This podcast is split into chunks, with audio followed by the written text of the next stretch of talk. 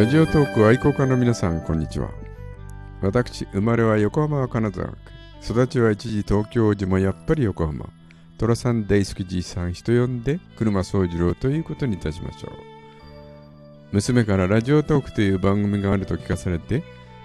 これは男のは辛いよについて自分の思いをお話し、同時に寅さんファンの皆さんのお話も伺ってみたいと思い、このトークを始めました。今日はもう3回目となりました。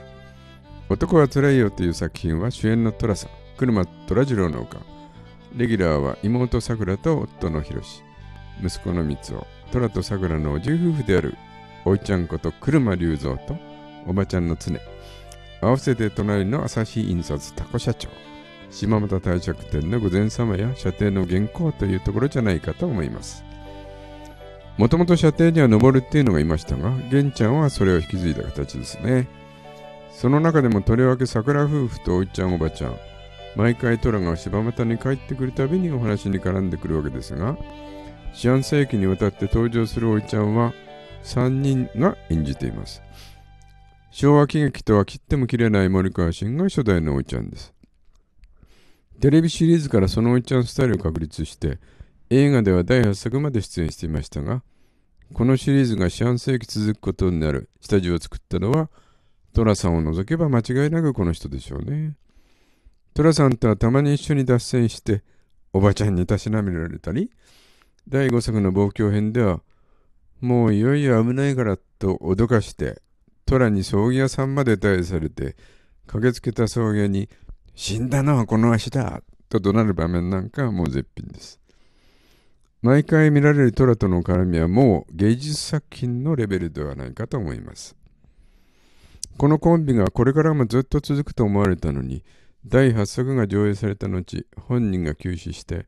シリーズの危機が訪れます。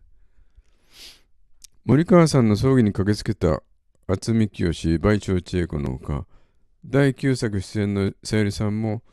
一緒の姿が写真に見られますから、すでに旧作の制作に入っていたのかもしれません。山田監督も一度はこのシリーズもこれでおしまいかと考えていたようですね。その危機を救ったのは二代目おいちゃんの松村達夫です。あれだけおいちゃんスタイルが確立している中で、そのおいちゃん役を引き継ぐという承諾をするのは相当な覚悟と決断が必要だったでしょうね。すでに第6作ではスケベなお医者さん役で出演しています。9作から13作まで松村おいちゃんとして登場してくるわけですけども、森川おいちゃんとはまた違ったちょっと派手な絡みのスタイルを作ったと言えるかと思います。第9作の柴又墓場。その次の10作夢枕では八千草香織演じる幼馴染の千代さんといよいよ結ばれるかなというお話。11作では運命的なリリーとの出会いの忘れなぐさ。12作のマドンナ騎手恵子さんに熊さんと呼ばれる虎。そして13作のサイルさん再登場の恋やつれと。作品は少ないながらも自分が大好きな作品ばかりですね。この人の凄さは、おいちゃんを13作まで務めながら、その後の作品に別の役柄で何度も出演して、その中でもそれぞれいい味を出しております。元おいちゃんが出ている感は全くなかったですね。26作のカモメ旅では、マドンナ伊藤蘭ちゃんが入学した定時制高校での教師役で、便所掃除の朗読。32作の竹下恵子さんの父親ののんべの住職役が特に印象に残っています。そして14作から最後の作品まで務めたのが3代目のおいちゃん下條正美さんですが、正直それまで下條さんの作品を見た記憶がなかったんで、どんなキャラクターなのかと興味がありました。我々世代でちょっと若い人でしたらよく知ってる下條ワトムのお父さんだそうですが、どちらかというと小表タイプの役者だったから、キャラを少し抑制した演出したようですね。で先先代や先々代と違って一歩下がって虎を見つめ、じわじわっと愛情が溢れ出てくる感じ。一度きれいとぶち切るっていうのがその後の作品でのスタイルになりますが、第15作のあのメロン騒動で一挙に我々に印象づけた感じがします。このおいちゃんが演じた14作以降の作品では、いつもと変わらぬトレアの風景、いろんな思い出で柴又に帰ってくる寅さんを、いつも温かい眼差しで迎えるおいちゃんおばちゃんの姿が見ている我々にも伝わって、我が家に戻った安心感を与えるのでしょうね。さくらたちとも、いつも気遣いが行き過ぎちゃって、それが寅さんの自尊心を大いに傷つけてしまい、トラブルのもとにもなるわけなんですけどね。自分のこのおいちゃんの一番好きなシーンは、虎の悪評判が柴又中に広まって、あの店の主人がこんなこと言ってると言われ、おいつね、これからもうあの店では絶対買うな。と真剣に怒る。おばちゃんも一緒になって、もう絶対に行かないよと相実を打つ場面です。たまにタコ社長も調子に乗って近所の悪口を言ってくるわけですけども、その時にもすぐもう出ていけとたしなめる場面もあります。二人の寅さんへの深い愛情を感じさせる場面じゃないですか。それにしてもこの三人のおいちゃんを支えたおばちゃんこと、三崎千恵子さんの役割も大きいですよね。寅さんにはもう何度も泣かされ、嬉し涙も数知れず、願掛けもやったり、大好きな芋の煮っころ菓子を作ってくれる。最後までおいちゃんとの名コンビは絶品でした。これでおいちゃんも下地おいちゃんで固まり、これからお話しする三尾君もすくすくと成長して、27作から吉岡秀隆君が演じることになって、トリオと虎を取り巻くメンバーが最後まで固定する。今年の第50作にもそれが続いているわけですが、寅さんたち半生の物語となってくるわけですよね。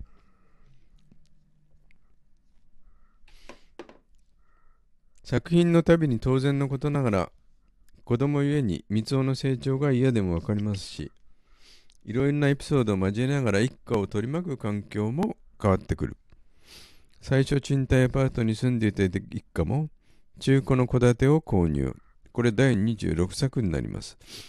虎からご祝儀をいただいてまた一悶着あるんですけどねちゃんと虎が来た時に泊まれるように部屋を隠していてくれるなんてね、愛義も変わらずトラさんをヒヤヒヤしながらも、皆で温かく包んでいくというストーリー展開になってきます。後半の作品では、三尾の存在が非常に大きくなってきますけども、まず第1作で、さくらとひろしが結婚して、三尾が誕生するということになります。実は自分もよく知らなかったんですが、初回の三つを演じた赤ちゃんと、第2作目から登場して途中1回お休みしますけども、第26作まで登場する三つ役の中村隼人君は別人だったそうです。何でも2作の作品撮中に初代の赤ちゃんが泣き止まずに困っていたところが、ご近所の電気屋さんの赤ちゃんは泣かないというので、代役で登場を願ったそうですが、それが小学校6年まで出演することになるんだから、まあ、これこそ映画みたいな話じゃないんですかね。その中村くん、作品内では広瀬さん自身が高卒で推測したので、息子への期待も大きく、さくらさんもいろいろピアノを習わしたり、これ11作。家庭訪問の先生にいろいろ相談したいと思ったり、これは18作ですね。英語を習ったりさせています。これは第24作です。また5月の子供の日には庭に大きな鯉のぼりをあげて喜ばせようとしたり、たまの休日には近くの水元公園にピクニックに行こうとするわけですけども、まさにそのタイミングかよと絡んでくるのが我々の寅さん。それも可愛い甥っ子への愛情がどうもちょっとしたすれ違いでまたまた大騒動となりますので、これも見る方はたまらないわけですよね。その中村隼人君は中学進学という時点で出演辞退となりました。そこで白羽の矢が立ったのはあの名作、北の国から純役で出演していた吉岡君というわけですね、と。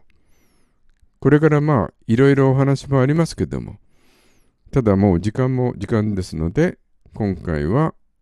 これまでにして続きは次回ということにいたしましょう。ではまた寅さんファンの皆様。次にまたお耳を拝借いたします。